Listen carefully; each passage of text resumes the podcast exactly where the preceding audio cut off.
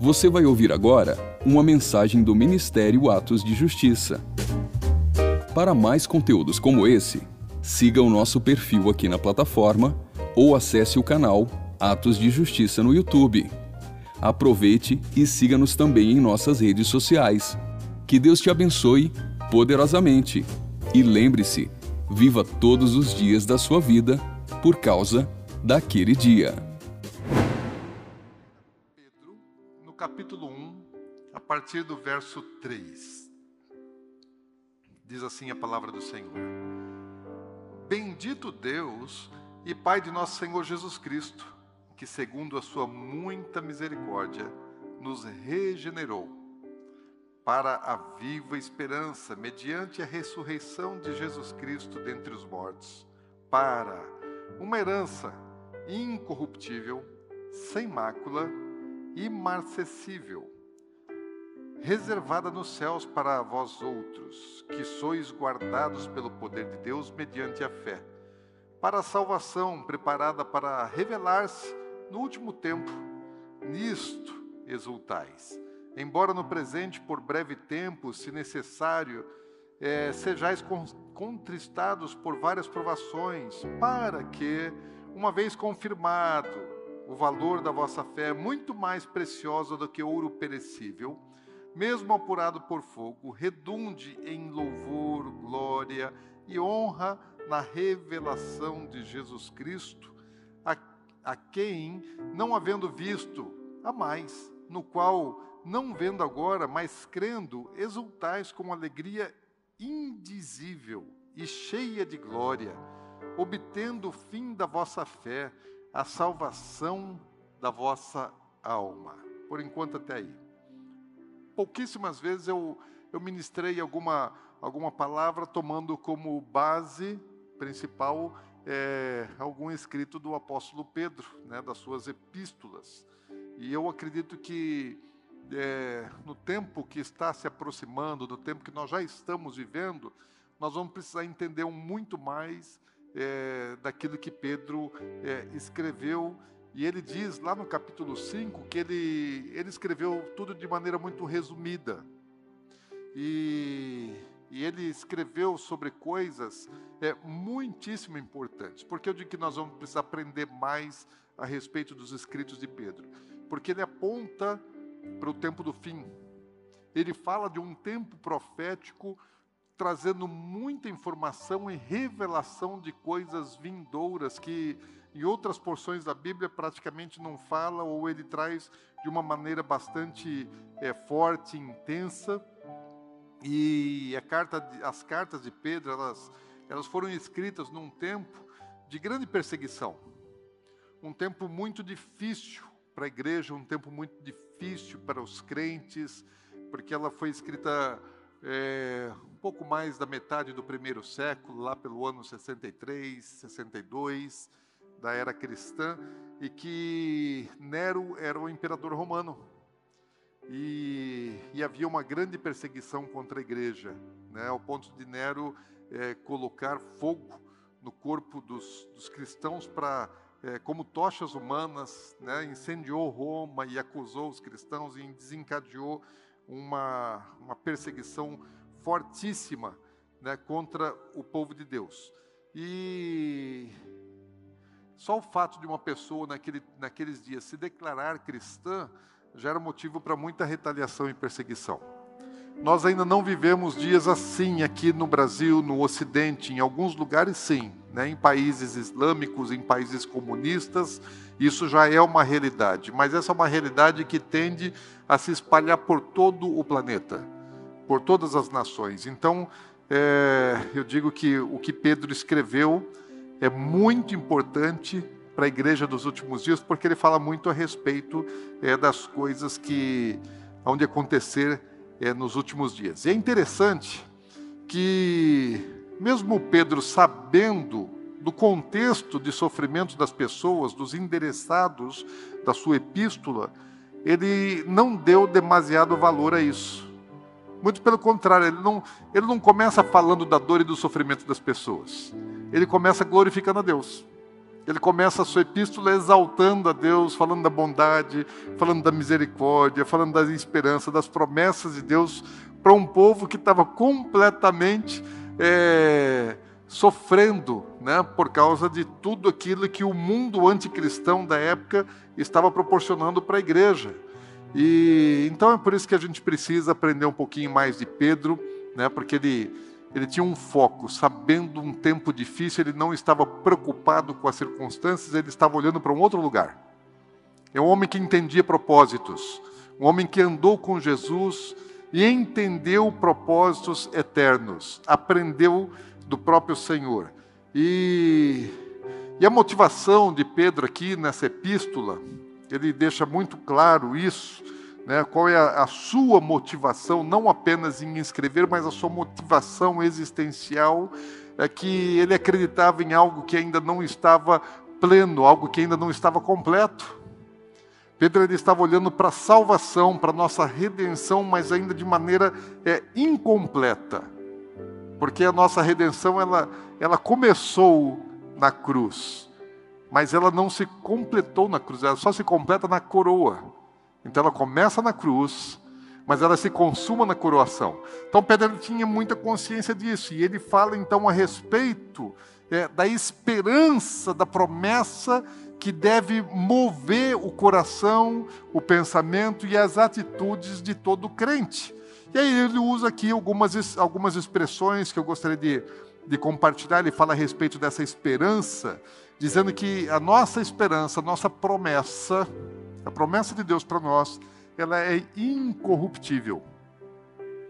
Que é a mesma expressão que Paulo usou a respeito da promessa de um corpo glorificado, que não vai se perder, que não vai se estragar, que não vai sofrer nenhum tipo de dano, que toda dor vai passar. E ele não está falando apenas do corpo físico, mas ele está falando assim de uma, de uma promessa plena, completa, que nada pode roubar né, que nada pode destruir, que nada pode abater, que nada pode abalar, porque aquilo que Deus tem para a gente é algo completamente sustentável, incomparavelmente, e é eterno. E ele ainda fala que a nossa esperança ela é, ela é sem mácula. E a expressão aqui, ela quer dizer a respeito de ser, é, que não pode ser contaminada. Que é impossível que ela seja maculada, é impossível que ela seja, seja suja, é impossível que ela seja contaminada por qualquer tipo de coisa negativa, de qualquer coisa ruim, ou seja, ela sempre será pura, sempre será limpa, nunca contaminada e imarcessível, que quer dizer que é perene, é plena, é completa, como uma uma, uma planta, uma planta normalmente ela, ela, ela tem um tempo de vida, uma flor ela tem um tempo de vida e depois ela se murcha. Ou seja, ela não é perene, ela não dura para sempre. Mas a nossa promessa sim.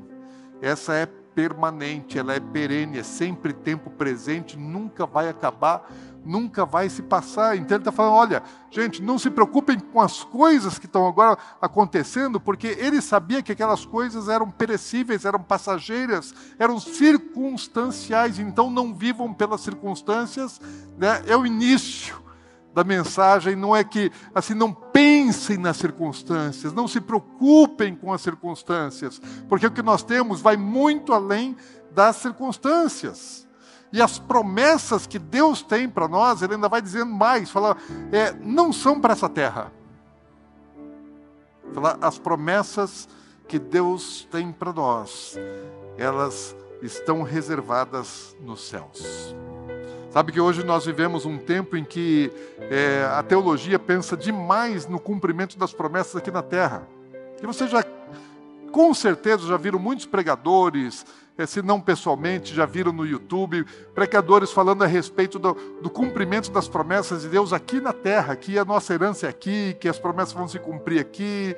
É... Bom, gente, eu, eu leio a Bíblia e eu consigo enxergar outras coisas, que existem coisas muito melhores do que aquilo que a terra tem. Que o trono de Deus não está na terra, que a casa de Deus não está na terra que existe algo muito melhor do que tudo aquilo que tem na terra. A terra é um lugar contaminado, ainda que depois de ser resgatada, ainda depois de ser regenerada, mesmo durante o governo de Jesus Cristo, a terra não é igual os céus. Não é igual. E Pedro está dizendo aqui, aqueles que acreditam que a nossa herança aqui na terra, está dizendo, não é na terra, nossa recompensa está clara aqui, né, no versículo 4, reservada nos céus. Para a igreja, para nós. Foi lá que Jesus foi preparar lugar. Quando Jesus ele está saindo desse mundo, lá em João 14, ele está é, discursando para os discípulos seus últimos ensinamentos. Ele fala: olha, não se preocupem. Não se preocupem com as coisas passageiras desse tempo, desse mundo, porque é, eu preciso ir para a casa do Pai. Vou deixar vocês, mas não vou abandoná-los. Eu vou enviar o Espírito Santo, mas eu preciso ir para a casa do meu Pai. Para quê? Para preparar lugar para vocês. Lá tem muitas moradas mas eu vou preparar algo para vocês. E Pedro ele tem consciência disso, porque Pedro estava à mesa, sentado perto de Jesus, quando Jesus faz esse tipo de revelação, quando Jesus faz esse tipo de promessa. Então Pedro está escrevendo, lembrando das mensagens, das promessas do Senhor, falando: Isso é real, isso é verdadeiro, ele vai voltar. E ele vai voltar para nos buscar, porque ele nos prometeu, ele foi, mas disse que não nos deixaria órfãos, enviou o Espírito Santo como penhor, e ele enviou o Espírito Santo. Fomos cheios do Espírito e do poder dos do alto céus, mas ele disse que ele voltaria para nos buscar. Eu sei que Deus vai enviar Jesus ao mundo e ele vai governar por mil anos aqui, mas a promessa vai muito além disso. Nós temos algo celestial. E ele fala assim: olha, não tem problema as provações. Porque as provações elas servem como fogo. Como fogo que purifica o ouro, é necessário tirar a escória do ouro. E você só faz isso é, aquecendo ele muito, com muito calor, com fogo. O fogo purifica. E nós não podemos fugir e não podemos ter medo das provações, porque é, o que Jesus disse para nós, não foi que nós teríamos grandes bênçãos ou grandes coisas maravilhosas nessa vida, ao contrário, uma promessa ele nos fez. Ele não disse que eu seria rico nesse mundo, mas ele disse que eu sofreria aflições. Mas me disse também: tenha bom ânimo, não te preocupa, não. As aflições são necessárias, porque eu passei por aflições e eu venci as aflições. Então também vocês tenham um bom ânimo, porque eu vou fazer com que vocês vençam todas as aflições dessa, dessa terra. É necessário que na vida cristã a gente passa por, passe por coisas semelhantes que o nosso Senhor Jesus passou. Como seremos discípulos de Cristo se nós não entendermos o que Jesus padeceu por nós e que também devemos nós padecer pelo Evangelho, pela pregação da verdade, pelas pessoas, pelos irmãos, pelo mundo? Aquilo que Ele nos deu, nós precisamos compartilhar e viver o mesmo tipo de situação, de, de dores que Jesus viveu, que ele sofreu, porque esse mundo é hostil à verdade, esse mundo não ama a Deus. É muito fácil é, ser cristão num mundo, num ambiente cristão. É fácil você glorificar a Deus quando tudo te vai bem.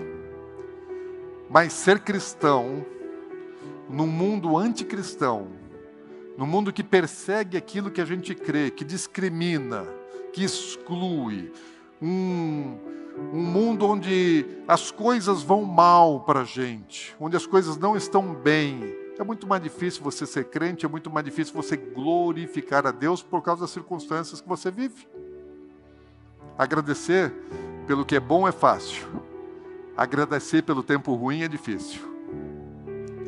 Mas Pedro está dizendo assim: sejam gratos glorifiquem a Deus, exaltem a Deus. Sabe que Pedro, lá mais para frente, ele vai dizer assim: olha, é, temam a Deus e honrem o rei.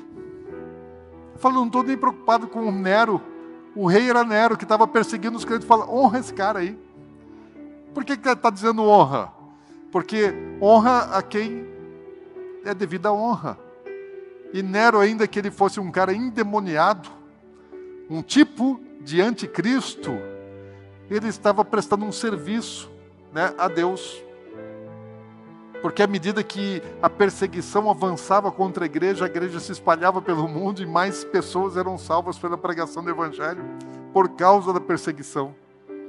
Isso já havia acontecido primeiramente em Jerusalém, com a destruição do templo, quando o, o Roma perseguiu né, os judeus e, portanto, a igreja que estava também em Jerusalém, que precisou se espalhar pelo mundo para levar a pregação do evangelho. Então, muitas coisas que nos parecem ruins, às vezes Deus está por trás daquilo para promover um bem, um bem necessário. A gente viu aí durante a pandemia. Talvez nunca tenha se orado tanto nesse mundo como durante esses dois anos que se passaram de pandemia. Eu mesmo nunca fui tão intercessor como no período mais crítico da pandemia. A, minha, o meu período de oração com a minha esposa foi o período que nós mais oramos juntos e por mais tempo, porque tinha uma lista imensa de pessoas por quem nós intercedíamos, então passávamos muito tempo juntos na presença de Deus. Ou seja, teve muita coisa ruim? Sim, mas teve muita coisa boa, gente. E muita coisa que a gente pensa que foi ruim, na verdade não foi ruim. Foi boa. Foi boa. Eu quase fui. E se eu fosse, para mim não era ruim, para mim era bom. Para quem fica é ruim, mas para quem vai, não necessariamente. Enfim, nós às vezes não sabemos é, entender as coisas que Deus está fazendo. Mas Ele diz assim: glorifica, mesmo que no meio da tribulação, do problema financeiro, da enfermidade, do problema conjugal, do problema familiar, glorifica. Nunca reclame das provações e nunca fuja delas. Aprenda a desfrutar os seus benefícios. E as nossas provações de hoje não se comparam às provações dos endereçados das epístolas de Pedro. Eles sofriam muito mais do que a gente. E eu sei assim que eles reclamavam e murmuravam muito menos. Sofriam mais. Teriam muito mais motivos para serem apresentados a Deus e reivindicar alguma é, intervenção divina poderosa em socorro a eles, porém, eles não eram murmuradores, eles eram gratos a Deus. Então, se a perseguição aumentar, não foge não. E especialmente não negue a fé. Guarde a fé. Pedro está estimulando isso. Então ele está começando a carta dele dizendo a respeito dessas coisas e dizendo assim que é, a nossa verdadeira vitória só virá, fala assim, que está vindo ainda. Ele está dizendo assim: a nossa salvação e a nossa herança, a graça de Deus através de Jesus Cristo ainda está vindo. Pedro está dizendo assim: não chegou ainda, só começou, mas ainda está vindo. Sabe quando é que ela vem? Ela vem na revelação de Jesus Cristo. Sabe qual é a palavra revelação? Apocalipse. Foi então assim a nossa verdadeira vitória, ela só vem no Apocalipse. Porque o livro de Apocalipse é o livro da revelação de Jesus Cristo. E Pedro está dizendo assim: ainda não estava escrito o livro de Apocalipse. Mas Pedro era um profeta. João depois vai escrever o livro da revelação de Jesus Cristo, mas 30 anos antes de João escrever sobre Apocalipse, Pedro já está dizendo assim: olha, na revelação de Jesus Cristo, que é o nome do livro que João escreveu. No Apocalipse de Jesus Cristo é só lá é que nós receberemos, como ele diz aqui, é louvor, glória e honra. Então, Apocalipse, gente, não é para você ter medo. Apocalipse é o tempo em que você vai receber louvor, glória e honra. Amém? Apocalipse não é para amedrontar o crente, porque a nossa redenção está lá no Apocalipse, na, reden... na, na, na revelação de Jesus Cristo, quando ele vem para vencer, vitorioso. Quem tem que ter medo do Apocalipse é o diabo. Aliás, ele odeia, ele detesta o livro de Apocalipse, porque o livro de Apocalipse fala da, da derrota dele. Ele, ele, o diabo ele gosta do passado. Toda a glória de Satanás esteve no passado, antes da sua queda. Quando ele era o, o, o querubim da guarda, sim, a glória dele é no passado. E o futuro dele? É desgraça. E é o inverso com as nossas vidas. A nossa desgraça foi no passado.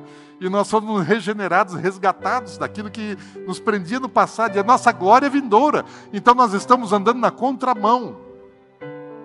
A visão de futuro para Satanás é péssima e a nossa é ótima. Nós precisamos pensar assim, mas ele tenta fazer com que a gente pense o contrário, que a gente pense que o nosso futuro é ruim e o dele é glorioso. Mas não, é mentira. Essa é a habilidade dele. Mentira, é enganar. Então a nossa vitória em Cristo sobre todo o mal, uma vitória sobrenatural, ela está vindo. Então você não inveje. Não inveje quando você vê o ímpio, o injusto, o iníquo prosperando. Não sinta inveja de você ver alguém que fala, mas esse cara é iníquo, esse cara é, é mau, essa pessoa é má e tá, tudo dá certo na vida deles. Não tem problema nenhum, tem dinheiro, tem um monte de coisa. Não inveje o ímpio, porque você não sabe qual é o final dele. Você precisa saber qual é o seu final. Não é porque o Senado Federal tem as suas mãos atadas e não toma atitude contra os capa-pretas que deveriam praticar a justiça e praticam a injustiça, que os capa-pretas vão escapar da justiça. A justiça para eles vai chegar. Parece que não, né? Eu lembro até que é, no ano passado houve um tempo que foi até naquela manifestação que houve no 7 de setembro, que a nação foi para a rua e defendeu valores, princípios, liberdade e tudo mais. É, muita gente achava que assim ali havia uma guinada. E eu falei, não. Falei, eu acho que ainda não. Assim como aconteceu lá no Egito, que quando é, Deus manda Moisés ir até Faraó, falou: liberta meu povo, que é tempo de liberdade. É tempo de liberdade. O que aconteceu? Faraó endureceu o coração e trouxe ainda mais peso sobre o povo. Falei: não, o que vai acontecer é que é, os capa preta vão endurecer ainda mais o coração. E vão restringir ainda mais liberdade, vão, e vão trazer coisas ainda piores para a nação brasileira. Mas isso é por um tempo, gente. Faraó, por um tempo, achou que ele estava no comando. Faraó nunca esteve no comando. Nunca Faraó mandou. Nunca ele teve poder que não estivesse debaixo do poder de Deus. A autoridade não era Faraó, a autoridade era Moisés, a autoridade era Arão, a autoridade eram os escravos. Eles eram a autoridade no Egito. É uma questão de tempo para que as coisas se manifestem. Então, nenhum mal, nenhuma injustiça permanece para sempre. Então, aguarde pela revelação, pelo apocalipse de Jesus. Pedro está dizendo isso. Espera espera a revelação, espera o apocalipse, aí você vai ver. Por enquanto, não dá para entender algumas coisas, mas aguarda o apocalipse de Jesus Cristo.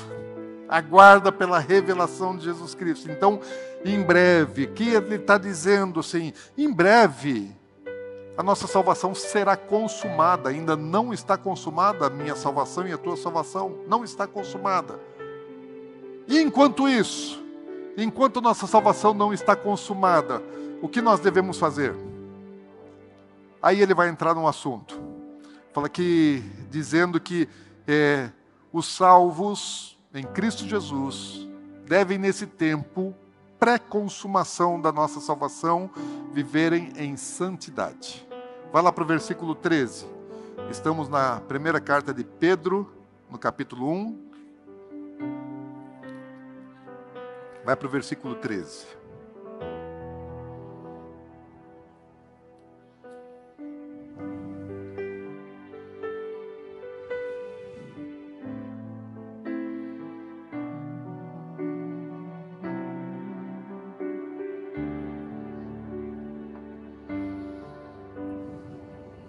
Grande é o nosso Deus, amém.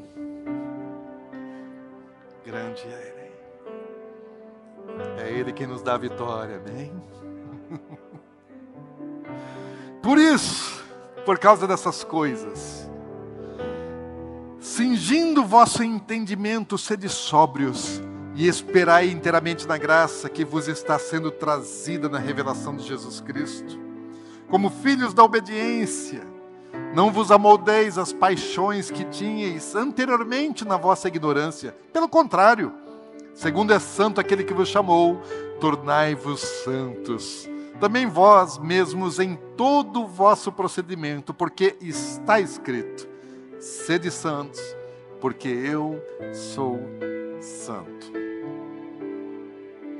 Pedro está dizendo aqui assim: olha, nós fomos salvos. É, através do novo nascimento em Jesus Cristo, para vivermos uma vida diferente. Nós fomos é, salvos é, não no pecado, nós somos salvos do pecado. E você entende a diferença? Nós não fomos salvos no pecado, mas do pecado.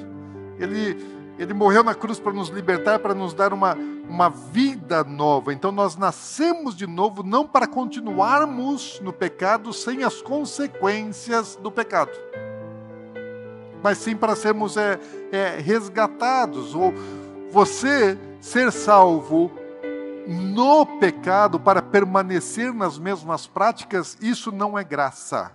A graça não se trata disso. Isso é, é um equívoco. Quem pensa que a graça é isso, a graça não é isso, está equivocado em relação à seu, a sua teologia, tá? Vivendo engano, porque desde o princípio e até o fim dos tempos, o propósito de Deus sempre foi que nós andássemos sem pecado. Como descendentes de Adão, como filhos de Adão, filhos do homem, o homem é Adão, então Jesus ele, ele se identificou, eu, muitas vezes eu pensava assim, não, Jesus, filho do homem, filho de Deus. Não, Jesus ele muitas vezes estava se identificando como filho de Adão. Que ele veio Deus, se fez carne, se fez homem. E homem é Adão. A palavra hebraica para homem é Adão. Então, filho de Adão, também depois ele é chamado de filho de Davi, e ele é o filho de Deus. Então, enquanto filhos de Adão, quanto homens, seres humanos nessa terra, era vontade de Deus que nós não errássemos, que nós não pecássemos, mas a humanidade ela falhou. Por isso Jesus precisou ser enviado para nos regenerar, como Pedro está falando aqui. Fomos regenerados em Cristo. Para quê? Para que agora não somente filhos de Adão na carne, mas filhos de Cristo no Espírito. O novo nascimento fala a respeito disso, dessa nossa natureza que nós recebemos. Nós somos filhos de Adão na carne mas nós somos filhos de Cristo no Espírito, no novo nascimento. Nós ganhamos uma nova essência, uma nova natureza. Para quê? Para vivermos uma situação, uma condição diferente daquilo que vivíamos no passado. Então, se assim, não fiquem mais presos nas práticas antigas. Enquanto aguardamos pela nossa redenção, enquanto aguardamos a plenitude da nossa salvação, nós temos um proceder que precisa ser real, verdadeiro, prático em nossas vidas, de abandono do pecado. Isso é santificação. Por isso ele está falando assim a respeito de sermos santos. Santos é separado, é consagrado, é puro, é limpo. Mas a santificação ela é, é algo gradual, é um processo que acontece em nossas vidas. Assim como nossa contaminação ela foi gradual, você não chegou no mundo e logo no seu primeiro dia de existência você já saiu pecando. E quando você era criança, você começou a cometer alguns erros. E à medida que você foi crescendo, você foi errando mais e mais e mais, e pecando e pecando e pecando, e se sujou no lamaçal do pecado. E Jesus vem para te resgatar, para fazer com que você faça um caminho inverso. E seja como uma criança novamente, na inocência, na pureza. Mas é um processo. E esse processo, ele tem começo, ele tem meio, ele tem fim. O começo começa, inicia é, lá na nossa conversão. O início da nossa santificação se dá no dia da nossa conversão. E aí nós entramos num processo que só vai se completar no dia da nossa glorificação. Só quando formos é, ressuscitados em Cristo ou quando nós formos arrebatados é que se completa o processo é, da santificação. Aí sim nós não seremos mais contaminados depois daquele momento. Porém, enquanto isso acontece, nós estamos é, num processo. E aí Pedro fala a respeito de três processos simples. Poderia sim falar de muitas outras coisas, mas ele mesmo vai dizer assim: eu estou resumindo os assuntos. E ele fala três, três partes, três é, coisas importantes que nós precisamos viver nesse processo de santificação. E o primeiro passo que ele fala aqui, ele fala assim: cingindo o vosso entendimento. Talvez assim para nossa para nossa linguagem, para nossa cultura, o que é esse negócio de cingir o entendimento? Porque não faz parte do nosso dia a dia. Que negócio é esse de cingir? É porque a gente usa calça jeans, camiseta, é, e Pedro está falando a respeito é, da cultura, da tradição daquela época, está falando a respeito das vestimentas. Então, qual era a vestimenta né, que as pessoas usavam? Os homens eles usavam um, um, um manto, uma roupa, uma roupa larga, né, de, de, um tecido que vai até embaixo, então que vem desde, desde o ombro e desce por todo o corpo, vai até embaixo, então muito pano, né, muito comprido e largo e um cinturão amarrado, né, um cinto amarrado na, na, na cintura. E quando ele fala assim, cingidos, o que, que ele está falando aqui? É, é, aquela roupa ela atrapalhava muitas coisas. Se você tivesse que correr, a roupa te atrapalha, você podia tropeçar no, no pano e cair. Se você tem que trabalhar, está no campo, e muitas atividades, para você exercer aquelas atividades, você tinha que cingir as vestes. Porque ela te atrapalhava a fazer muitas coisas. O que, que, você, que, que era cingir? Você pegava a ponta né, do, do, do pano da sua roupa e enfiava para dentro da cinta. Então pega aquele pano e enfia na cintura. Então pega aquele pano e enfia na cintura. Agora sim ela ficou aqui né, no joelho, agora você já tem mais liberdade para poder fazer as coisas. E Pedro está usando essa expressão, falando assim: olha, o que, que você tem que fazer? Cingir, não as suas vestes, mas o vosso entendimento. O que, que ele fazia quando ele cingia? o vento podia fazer aquele pano ficar batendo para lá e para cá, né, e, e atrapalhando a, a, jornada da pessoa. E o nosso pensamento, ele também, ele pode ter uma tendência a ficar nos atrapalhando, querendo voar e atrapalhar muitas coisas na nossa vida. E Pai está falando assim, ó, prende eles, pega as pontas dos seus pensamentos aí e coloca dentro de um cinturão, prende isso aí, amarra isso, guarda a sua mentalidade. Não deixa, essa, não deixa sua mente escapar, não deixa voar, não deixa pensar besteira. Porque se a gente deixar a nossa, a nossa mentalidade, ela voa com os, ela vai voar com os ventos e vai pensar em coisas é, indevidas, vai pensar em coisas ruins, vai pensar em coisas contaminadas, vai fantasiar, vai gerar más intenções, então Pedro está falando assim: guarda isso. Primeiro lugar que eu preciso agir para ter uma vida de santidade é na mente. Primeiro lugar na mente. Porque a prática da época, é, eles faziam a mikvah, os banhos de purificação. Então pecavam, erravam. Então uma das coisas que se fazia em determinadas é, é, situações era tomar um banho. Daí que vem o, o batismo, por imersão, que fala de purificação. Mas a purificação que ele está falando aqui não começa pela lavagem do corpo. Começa por proteger aquilo que você pensa. O que é está dentro da tua cabeça? O que, que você está pensando? Isso aí tira a sua santidade. A santidade não começa fora. A santidade começa dentro. A contaminação da santidade não é exterior. A contaminação da santidade é interior. E ela começa primeiramente aqui, nos seus pensamentos. Então amarra isso. Segundo passo. Sede sóbrios. Aqui é uma expressão que ele também está usando uma linguagem que fala a respeito da embriaguez. Porque uma pessoa que é, se embriaga com, com álcool, ela também reduz a sua capacidade de é, racional. Então ela não tem muito controle, não tem muito domínio, ela fica dominada pelo álcool. O álcool tira a pessoa do eixo, né? tira a estabilidade, tira a capacidade de tomar decisão, tira a capacidade de, de agir da maneira certa, tira a capacidade de, de dirigir e de fazer muitas outras coisas. Só que Pedro não está falando somente da embriaguez do álcool, ele está falando de uma embriaguez mental, emocional espiritual, porque a embriaguez da mente, a embriaguez intelectual, a embriaguez emocional, ela tem o mesmo efeito do álcool sobre o corpo, sobre a cabeça de uma pessoa.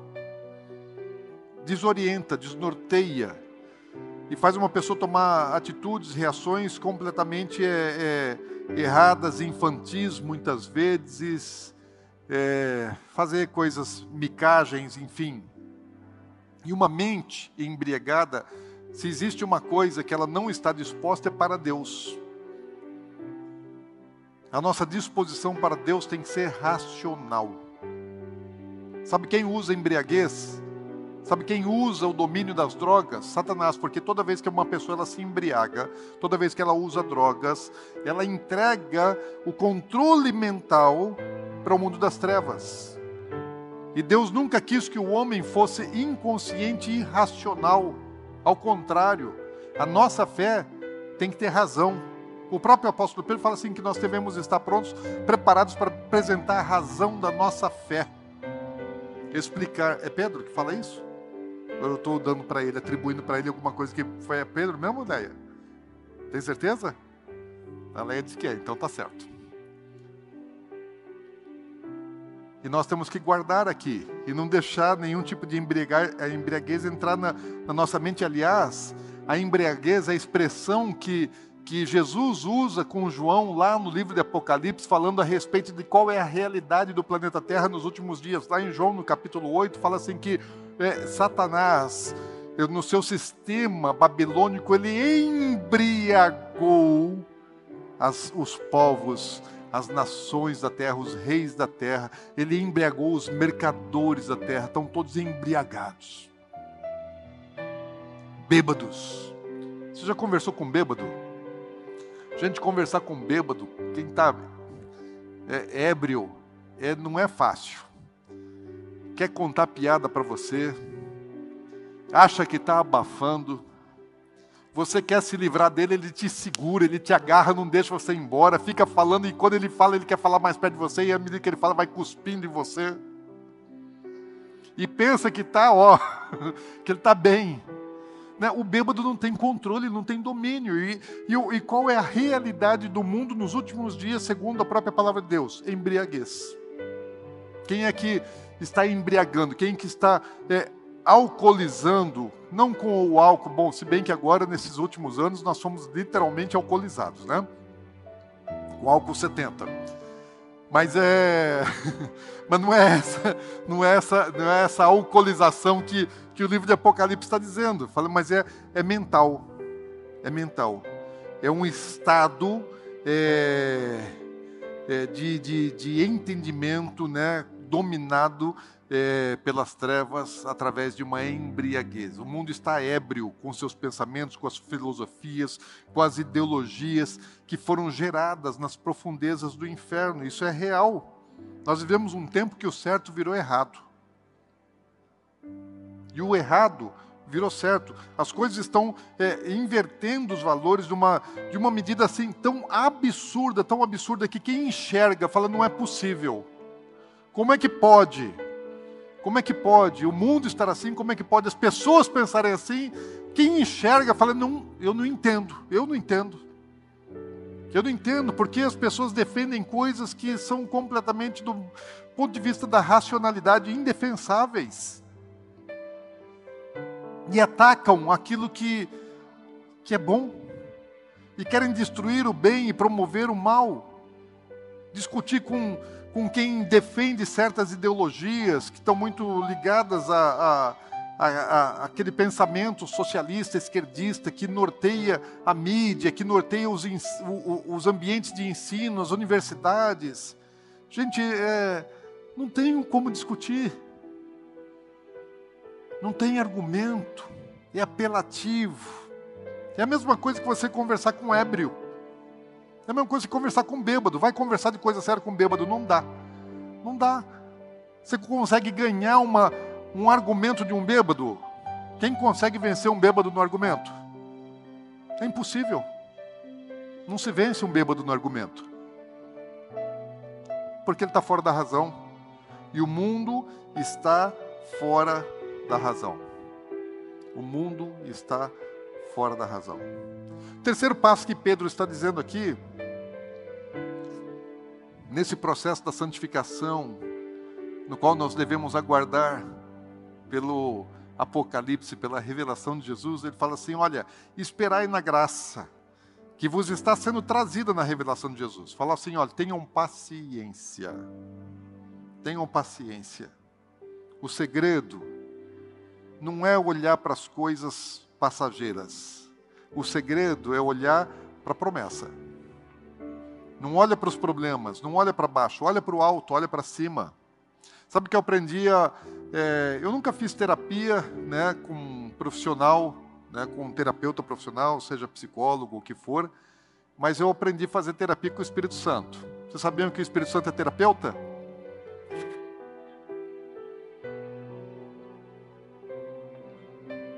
Gente, é o melhor terapeuta que existe. O Espírito Santo é, é terapeuta, ele é nosso paracletos, ele veio para isso. E eu aprendi a fazer terapia com o Espírito Santo, pelo menos em algumas coisas. Sabe quando você, é, é, às vezes você acorda um dia e você é, está desprovido de alegria. Você não tem felicidade, você está assim, parece que está tudo cinzento, o tempo está ruim, está, sei lá, não tem gosto, não tem alegria, está faltando alguma coisa, alguma coisa está ruim, alguma coisa está errada, e às vezes você nem tem motivo nenhum. Ou até você pode ter algum motivo que, que promova aquele tipo de sentimento de abatimento, depressivo às vezes. Isso todos nós podemos passar e eu acredito que todos passam. Existem dias assim que a gente já levanta disposto, alegre, feliz, motivado, e tem dia que não. Tem dia que não. Tendo ou não motivo para isso. Às vezes acontece. E eu aprendi a lidar com esses dias o Espírito Santo me ensinou na condição de servo. Porque qual é o papel do servo? É agradar o desejo do seu Senhor. O servo não tem vontade, o servo não tem desejo. O servo, ele serve o interesse do seu Senhor. Falei, então o Espírito Santo me ensinou assim, falou, olha, qual é o motivo da nossa alegria? Biblicamente, regozijai-vos no Senhor alegrai-vos no Senhor. Ele ainda repete, fala, mais uma vez eu digo, regozijai-vos, alegrai-vos no Senhor, se alegrem em Cristo. Não se alegrem se a sua conta bancária está lá bufando de dinheiro, não se alegre se, se de repente você está assim, vivendo o melhor momento, a melhor fase da sua vida, sentimental, física, intelectual, profissional, financeira. Não é isso que deve ser nosso motivo de alegria. Nosso motivo de alegria deve ser Jesus. Amém? E como é que o nosso motivo de alegria é Jesus? Às vezes eu acordava e as coisas não estão boas ao meu redor, as circunstâncias não são legais, não estou feliz, as coisas não estão favoráveis. Mas aí eu paro e penso assim, falo, bom, se o motivo da alegria é Jesus, então deixa eu pensar nele. Não penso em mim, não penso na minha circunstância, não penso nas minhas condições. Deixa eu pensar em Jesus. Jesus está com algum tipo de problema financeiro? Sim ou não? Não. Jesus está com problema de saúde? está com dor, Jesus está cansado, Jesus está deprimido, está oprimido, Jesus está com problema de autoridade, Jesus está com um problema conjugal. Afinal de contas, Jesus está com algum problema? Jesus tem problema? Jesus não tem problema. Está tudo bem para Jesus? Uai, se está tudo bem para Jesus, então para mim também está, porque eu sou servo dele, o que me interessa é agradar ele. Se para ele está bom, para mim está bom. Se ele estiver feliz, eu fico feliz porque ele está feliz. Gente, sabe de uma coisa que isso é real? Quando eu aprendi a fazer isso, nos meus momentos mais difíceis, as circunstâncias ao meu redor não mudaram, mas o meu interior mudou o sentimento, a minha forma de, de agir, de me relacionar com o mundo exterior, com as pessoas, com as situações, é que muda. E aí aquele, aquela falta de alegria ou até mesmo um abatimento vai embora, passa, porque Jesus está bem, Jesus está feliz e a minha alegria está nele. Então, se está tudo bem no céu, é por que, que eu vou me, vou me preocupar? O que interessa é que lá esteja bem, que ele esteja bem, porque eu vivo para ele. Então, pronto. Então Ele que cuide de mim. E isso, é, pode ter certeza que isso aí muda a, a, a nossa sensação, né, a nossa realidade de vida, porque a vida não é aquilo que está fora, a vida é aquilo que está dentro. Amém? Você entende isso? A vida não é o que está fora de você, a vida é aquilo que está dentro de você. A sua vida não está fora, a sua vida está dentro. Você pode não conseguir mudar o que está fora, mas o que está dentro, sim. Você entende isso? Então Pedro está falando assim, fala, olha, viva inteiramente a sua esperança na graça, né, da revelação que está sendo trazida. Então espera nisso, espera nisso, tenha paciência, tenha alegria, olha para as coisas vindouras. Sabe de uma coisa? Quem vive é, fora do tempo, quem vive além do tempo, muito além do tempo, não é, não são os, os, os criadores de, de, de, filmes lá de Hollywood, não foi é, o Steve Jobs, não é o Elon Musk, não é essa galera que vive além do seu tempo, não. Quem vive além do seu tempo são os crentes, gente. Porque a gente está muito além deles. Estão muito além daquilo que, que a humanidade, que a ciência, que a tecnologia vai alcançar. Nós estamos muito além, nós estamos vivendo um tempo além, pensando focados num tempo muito além. Nós é que somos o tempo do futuro. Nós é que somos os visionários, nós é que entendemos as coisas é, vindouras e vivemos por elas, pensamos nelas e fazemos é com que elas se aproximem mais rapidamente da nossa realidade. Agora, entender isso, entender isso, que o crente é isso, que o crente é aquele que fora vive fora do seu tempo. O verdadeiro crente vive fora do seu tempo. É uma das missões que eu considero no meu ministério mais difíceis, é o convencimento disso para os crentes. É difícil fazer as pessoas entenderem. É difícil fazer é, e eu estou dizendo assim, crentes, crentes, crentes. Né? Crente bom, crente assim fiel, crente dedicado, crente que tem fé. Fazer acreditar nisso não é fácil, gente.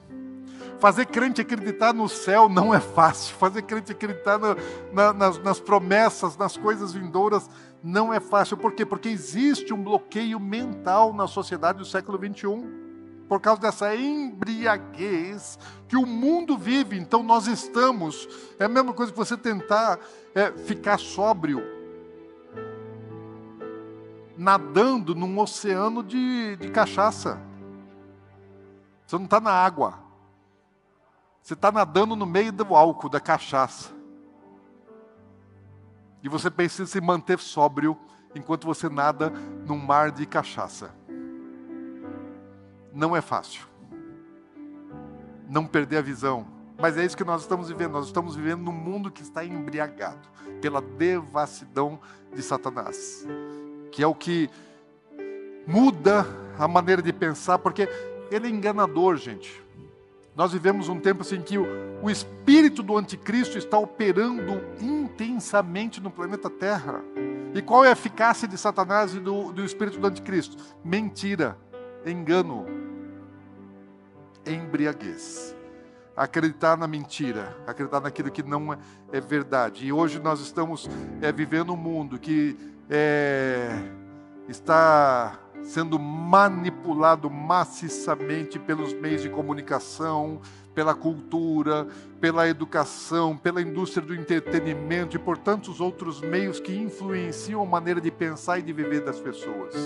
Então é muito difícil é muito difícil convencer os crentes das coisas vindouras, porque nós vivemos um tempo imediatista, mas o foco na eternidade nos leva a viver uma vida de santidade. Pedro está dizendo assim: olha para a eternidade. Se você olhar para a eternidade, se você entender a eternidade, se você entender o dia que você vai se encontrar com Jesus, se você entender que um dia você vai estar diante dele, que você vai olhar nos olhos dele, isso você é, vai fazer com que você ande em santidade, porque você não se move mais pelas coisas passageiras temporais, mas você se move por algo que vai acontecer, então você vai viver santidade por causa daquilo. Porque é assim que a gente espera, é assim que a gente se prepara.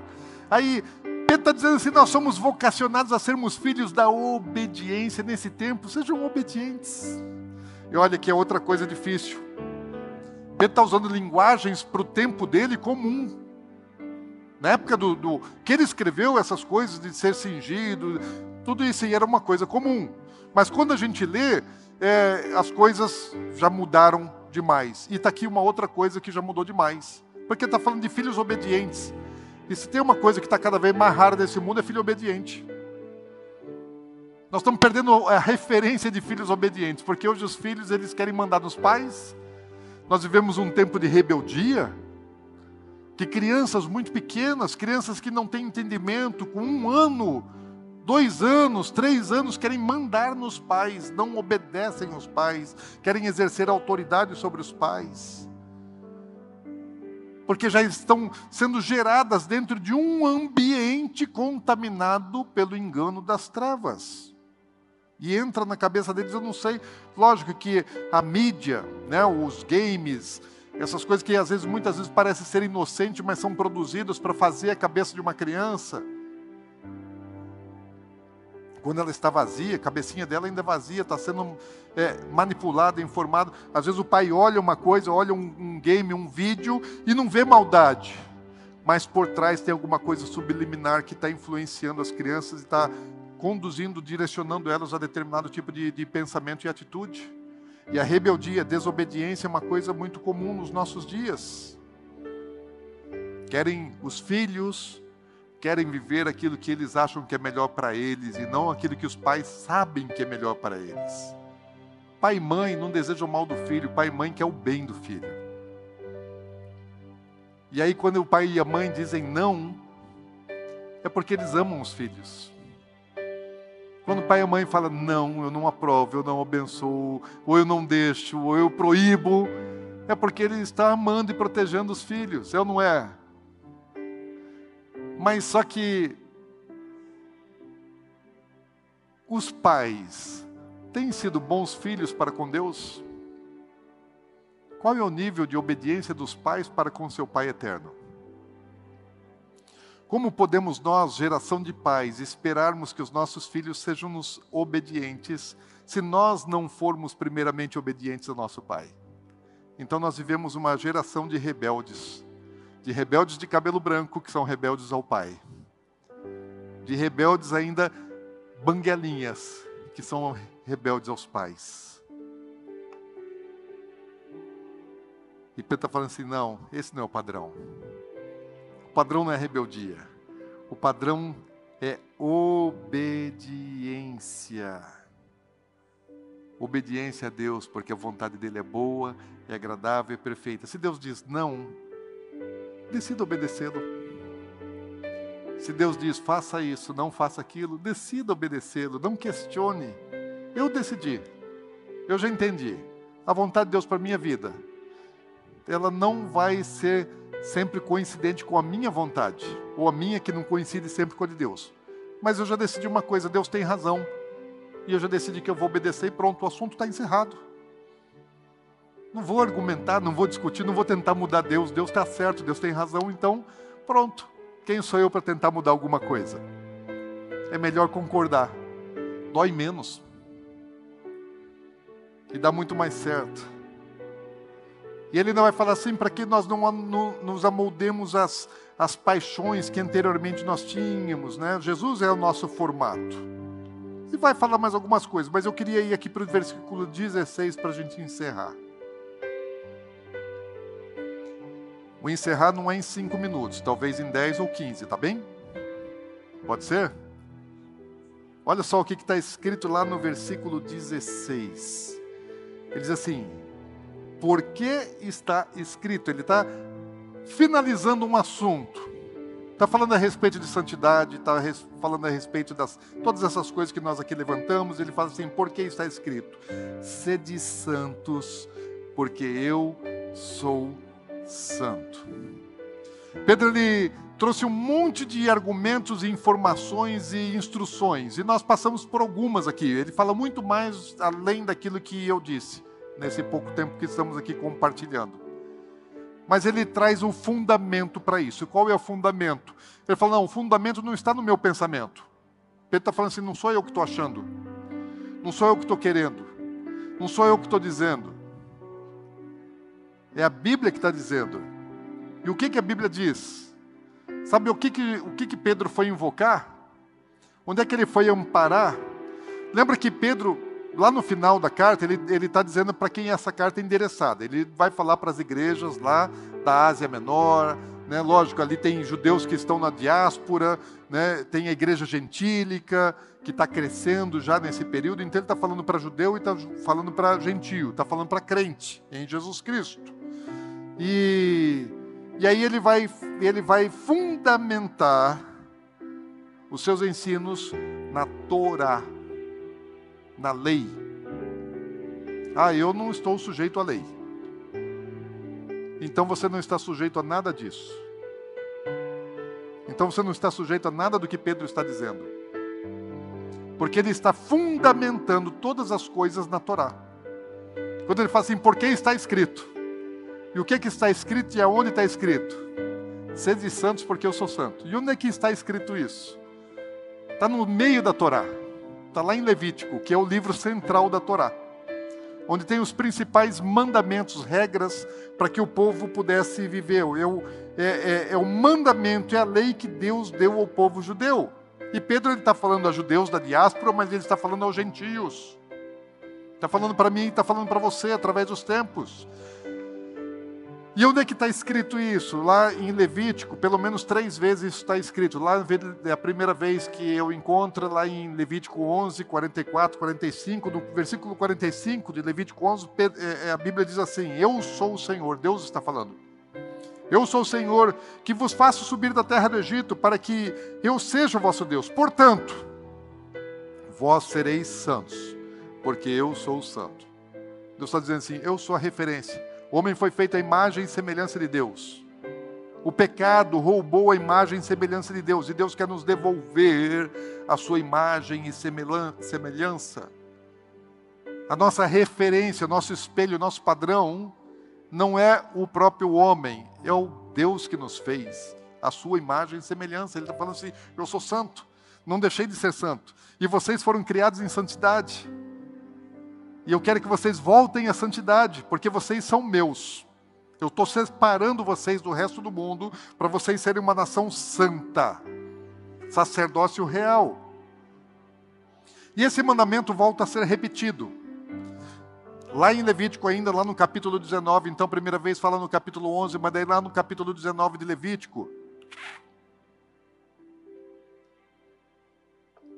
Repete assim, dizendo: Disse o Senhor a Moisés: fala a toda a congregação dos filhos de Israel e diz-lhes: Santos sereis, porque eu, o Senhor vosso Deus, sou santo. E sabe uma coisa, eu vejo esse texto agora de capítulo 19, capítulo 20, ele vai trazer uma série de, de, de regras a serem seguidas pelo povo.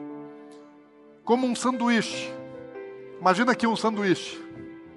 Num sanduíche você pega uma fatia de pão, você pega uma outra fatia de pão, e entre as duas fatias de pão, você de pães você põe os recheios, ok?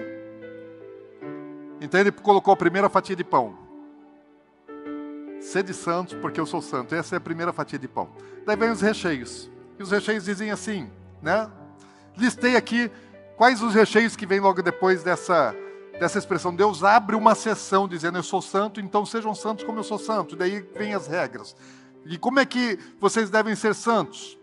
Respeitem os vossos pais, guardem o sábado, não idolatrem, ofereçam sacrifícios agradáveis a Deus. Estou só resumindo, né? sintetizando, é, não profanem as coisas santas, é, deixem a par, parte da colheita de vocês, deixem para os pobres e para os peregrinos, para os estrangeiros, não furte, não minta, não trapaceie, não fale falso, não seja falso, é, não jure em falso, não profane o nome de Deus, não oprima o próximo, não retenha nem atrase o salário do trabalhador, é, não amaldiçoe o surdo, não coloque tropeço no caminho do cego, tema a Deus, não julgue com injustiça, favorecendo um e desfavorecendo o outro. Os togados lá do STF precisavam ouvir isso, ler. Não, não façam mexerico, fofoca, não sejam mexeriqueiros não atentem contra a vida alheia, não alimentem o ódio no coração, não não procure a vingança, não guarde rancor, ame o próximo como a ti mesmo. Lembra? Jesus está trazendo isso aqui como essência, lá no Evangelho. Jesus está citando, essa é a mesma passagem, né, o mesmo, mesmo é, texto né, na, na integral que Pedro está citando, como essência dos mandamentos de Deus. É, não cruze animais de espécies diferentes, não plante dois tipos de sementes no mesmo campo, não use roupa com dois tipos de pano, é, não coma do fruto antes de entregar a primícia ao Senhor, não coma carne com sangue, é, não pratique adivinhação, feitiçaria, não corte cabelo em redondo. Isso é melhor o pastor Luzineu depois explicar, porque eu não entendo muito. É, não danifique a extremidade da barba, não não firam o próprio corpo pelo luto, não fica se mutilando se você tiver em luto, não faça marcas no corpo, está falando aqui a respeito de tatuagem, é, não se relacione com mulher prometida para outro homem, não entregue sua filha à prostituição, guarde o sábado, reverencie, reverencie o santuário, não se contamine com os médiums, não consulte os espíritos de mortos, necromancia, respeitem os mais velhos e temam a Deus, não oprimam os estrangeiros, sejam justos e honestos nos vossos negócios, guarde todos os mandamentos e juízos de Deus, não ofereçam seus filhos a Moloque. Hoje isso acontece demais através dos abortos. E depois ele ainda vem com mais é, dez mandamentos a respeito do sexo ilícito que não pode ser praticado. E a homossexualidade é só um dos doze. Eu falei dez, não, são doze. Ele vem com doze mandamentos né, de proibição de sexo ilícito. E a homossexualidade é só um dos doze, ok? Homossexualidade não é a única coisa pecaminosa em, em, em termos de sexo. E depois de todo esse recheio, o que é que vem depois no versículo, é, capítulo 20, 26? De novo ele vai falar assim, agora ele vai fechar o sanduíche.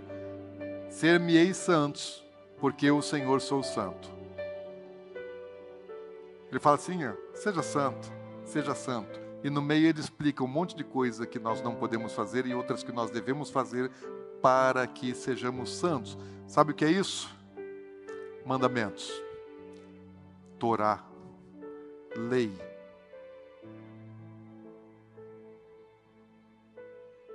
E Pedro está falando lá no Novo Testamento de novo. Está invocando a mesma coisa. Fala assim, não está anulado não.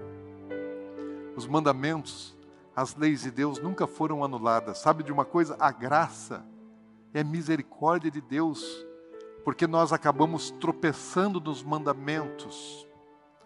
E a graça a sua misericórdia não substitui, não nega, não anula.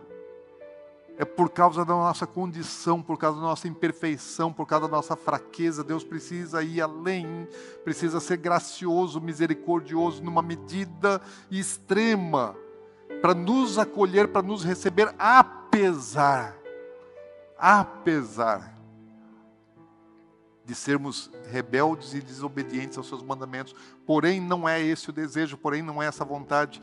O desejo de Deus é: sejam santos, sejam puros. E nós precisaríamos aprender com o povo da Torá. A palavra de Deus foi dada aos judeus. E nós precisaríamos aprender um pouco com ele. Isso era regra para o povo, gente. Esse sanduíche aqui era regra para o povo, porque para o sacerdote era muito mais rigoroso. As exigências para o sacerdócio muito maior. Agora, as regras que eram para o povo judeu, Pedro invoca também para a igreja. Também nós devemos viver. Graça não é autorização para desobedecer mandamento. É só misericórdia de Deus. É uma manifestação extrema da misericórdia. Louvor vem para cá. Quando fala que nós precisamos aprender é, com o povo de Deus, da palavra. É, eu tive o privilégio, quando estiver aqui no seminário com o Dr. Ketrel e a equipe que esteve com ele. Metade, quase. Né? E nós tivemos aqui o privilégio de ter ele nos ensinando, ministrando, durante uma semana, mas eu tive um privilégio ainda um pouco maior porque ele ficou na minha casa durante a semana toda, então eu pude observar bastante. Eu sou observador, gente. Eu sou observador. E o, e o Dr. Ketril, a equipe, a equipe é cristã como nós somos, né? Mas guardam algumas tradições é, é, judaicas mesmo sem, sem serem judeus. Mas o Dr. Ketril ele é judeu e ele é um judeu ortodoxo que crê em Yeshua.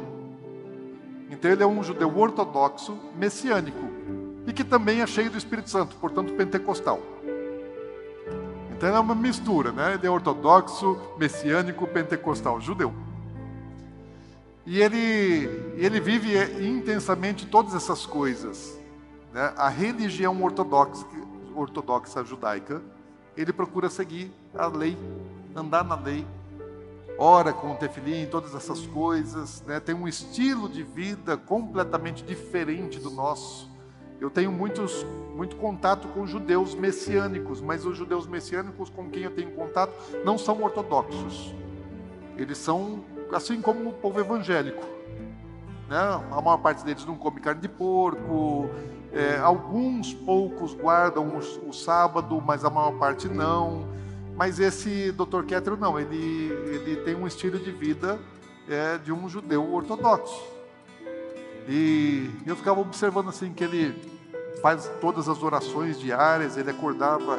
A gente dormia depois das duas da manhã normalmente, porque ele ficava aqui orando, não tinha pressa de ir embora. Enquanto tivesse uma pessoa para orar, ele estava orando pelas pessoas. E a gente saía daqui da, da igreja depois das onze, onze e meia, ia jantar depois da meia-noite. Eu chegava em casa, ainda a Astrid ia fazer, a Astrid é a, a, a pastora, né, que estava junto, né, com seu esposo, os colombianos, a única mulher da equipe ela que cozinhava para ele, porque ele só come comida cachar. E então ela ia cozinhar 11 e meia, meia-noite. E até a gente jantar, conversar um pouquinho e dormir, já tinha passado as duas horas da manhã. E, gente, dormir depois das duas é terrível. Hum, a gente não foi feito para isso, né? A gente foi feito para dormir mais cedo. E aí, de manhã, quando eu acordava, ele já estava fazia tempo ele, desde as sete horas, ele já estava fazendo as suas orações, todo com a indumentária judaica, né, com todas aquelas coisas que eles usam, talit, tefilim, enfim. E ele passava ali mais de duas horas fazendo as suas orações, com um manual de oração, lendo, declarando, repetindo aquilo. Eu falei, eu me identifiquei pelo menos com uma coisa, que enquanto ele está orando, ele está andando. E eu gosto de orar andando, para lá e para cá. Gosto de orar andando. Não gosto muito de ficar orando parado, eu gosto de me movimentar durante a oração. E ele fazia isso. Falei, bom, pelo menos nisso eu estou parecido. E, e muitas coisas assim diferentes da gente. Por exemplo, ele não cumprimenta a mulher. Se alguma das irmãs aqui tentou cumprimentar, pegar na mão, ele não deu a mão. Tenho certeza disso. Ele pode ter no máximo dado o cotovelo. Não é por causa de Covid, não, gente. É porque ele não cumprimenta a mulher. Ele não. Ele toca em mulher quando ele vai orar, liberar alguma coisa. Mas pegar na mão, abraçar, nem pensar, gente. Nós somos brasileiros. Falei, gente, como é que a gente vai fazer um negócio desse? Como é que pode? Falei, eu sou do contato, eu sou do. Nós somos brasileiros, nós gostamos de abraçar, nós gostamos de beijar, né? nós gostamos disso. Mas ele não pega na mão de uma mulher. E eu estou observando todas essas coisas, a privação alimentar muito séria. Muita restrição, muita restrição na comida, só come de comida kasher. Então, além de não comer peixe de couro, é, porco, frutos do mar e outras coisas que a Bíblia trata como impuras, né? ele conserva esses mandamentos a comida tem que ser certificada kasher. eu tenho uma hortinha pequena na minha casa, então a, a verdura que ele comia era da minha horta. Só que a verdura, primeiro ela passava pelo detergente, ficava um tempo banhada no detergente, depois no vinagre para tirar qualquer tipo de contaminação de uma horta que não vê é, agrotóxico. Mas porque um bichinho contamina. E daí o princípio deles assim, uma lagartinha pode contaminar uma planta. E ele não pode comer coisa contaminada por uma lagarta. Então precisa passar pelo detergente, depois pelo vinagre, para depois estar apta para comer. E ainda a segunda inspeção. Depois ele vai olhar para ver se está tudo ok. Se está tudo perfeito, se está tudo certinho. Porque não pode comer alguma coisa que não esteja perfeita. Alguma coisa que já tenha sido contaminada por um bichinho que fosse. Não mistura carne com, com queijo, lácteos né? Se, se tomar um leite, comer um queijo, só vai poder comer carne depois de seis horas né, da digestão do, do, daquela refeição que tinham. E eu estou observando tudo isso. Falo, puxa, mas será que não é um pouco. Não é exagero, um pouco não, será que não é muito exagero? Muito, muito exagero, né? Redundância. E... Mas eu ficava impressionado com o seguinte: nós temos a mesma idade. Ele é oito meses só mais velho do que eu. Então, ou seja, nós temos a mesma idade. E a gente ia dormir no mesmo horário, eu imagino, se é que ele não ficava mais tempo ainda, né, na madrugada em oração. É, mas íamos para o quarto no mesmo horário, só que ele, antes de mim, ele estava acordado e disposto. Eu olhava para o semblante dele e estava inteiro, com disposição, sem cansaço. E eu olhava no meu, eu olhava para o meu espelho e estava cansado. Porque a gente dormir cinco horas numa noite, seguido, uma semana, seis horas no máximo, é para acabar, gente. A gente precisa, eu gosto de dormir, eu acordo quando eu tenho sete horas de sono, eu desperto. Mas menos do que sete horas de sono é horrível. E de vez em quando, pelo menos no Shabbat, precisa dormir oito horas. E eu olhava o cara e falava, como é que ele pode estar animado, desperto, e eu estou cansado fisicamente. Eu falei, não é possível, gente. Eu falei, mas eu só observando, mas estou vendo assim, o estilo de vida dele é diferente do meu estilo de vida. A alimentação dele é diferente da minha. Só que a disposição dele é diferente da minha. Tudo que vai comer, né, é, agradece. Qualquer alimento tem. Ele não comia pão, porque nós não temos farinha caché aqui, então não tem pão caché. Então ele não comia pão. Farinha, eu perguntei, qual que é a diferença da farinha caché da farinha não caché? Porque para mim tudo é farinha. Falou, não, a farinha caché está completamente livre de resíduo de insetos. Ela passa por um processo de purificação, de peneira, sei lá, que não tem resíduo de inseto. A outra farinha, por mais pura que seja, pode ter resíduo de inseto. Daí já contaminou, não posso. Tá bom? Aí vai comer. Ele pega e separa no prato assim. Vê qual é o alimento. Como não tem pão, não tinha farinha. Quando tem pão, o pão já abençoa o resto. Já representa toda a alimentação. Mas daí ele pegava, como não tem pão, então ele tem que, é, é, tem que agradecer pelos alimentos do mais alto para o mais baixo. Então, qual é o alimento que vem mais alto da árvore mais alta? É esse aqui. Então, ele vem apresenta aquele a Deus, agradece aquele a Deus, come aquele, depois ele vê o outro alimento, ah, esse aqui já é da terra, mais baixo, rasteiro, né? ou esse aqui, daí ele apresenta, consagra, agradece, um a um. Falei, eu sempre agradeço, mas de maneira diferente, né? E mais uma coisa, ele falou, mas sabe qual é a oração de gratidão mais importante da refeição? Eu falei, não, é depois que você come. Porque você agradecer quando você está com fome, que Deus te deu o prato, você vai comer, é uma coisa. Mas depois você já, tá, já matou, já saciou sua fome. A gratidão é mais importante. Eu falei, gente, eu nunca agradeci depois de comer, eu só agradeço antes. E ele não levanta da mesa enquanto não agradecer depois e abençoar né, o lugar que ele está comendo. E o tempo todo, né? Qualquer coisa de boa que acontece é Baruch Hashem, Baruch Hashem, bendito é o Senhor, bendito é o Senhor, Baruch Hashem, Baruch Hashem. O dia inteiro falando Baruch Hashem. Glorificando, exaltando o Senhor. E eu estou observando. Falei, gente, ou ele é religioso demais ou eu estou mal demais. Uma das duas coisas. E eu questionei. Né? Na celebração do Shabat, um monte de, de, de ritual. Né? No, no Shabat já levantou com um terno mais bonito, melhor roupa, mas também com muitas restrições no Shabat, não encosta num celular, não passa na frente de um sensor é, é, de presença, que pode acender a luzinha e não pode acender fogo. Então, assim, muitas coisas eu parando assim, gente, para que isso tudo? Questionando a Deus, qual a razão de tanta formalidade? e perguntando a Deus: não é excessivo? Precisa? E ele não exige que as outras pessoas vivam isso, ele vive isso, porque ele é judeu. Ele entende que ele está sujeito a muitas restrições. E durante uma semana, depois que eles foram embora, por sete dias, o Espírito Santo ficou ministrando em mim, exatamente por sete dias. E todas as noites, durante sete dias, sete noites seguidas, eu orei, eu, sonhei com eles. Eu sonhei com o Dr. Kettler, eu sonhei com a equipe dele como se eles estivessem ainda na minha casa. E Deus estava me ministrando durante sete dias e sete noites.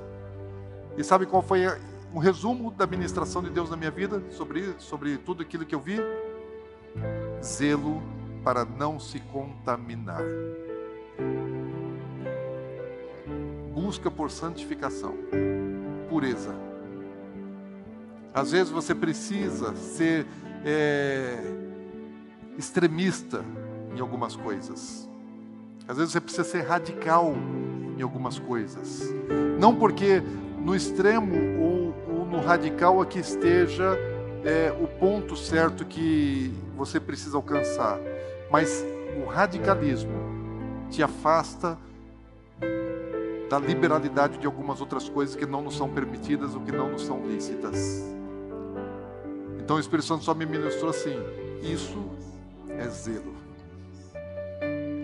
É zelo para não se contaminar. É necessário tudo aquilo? Não, talvez não, mas é zelo.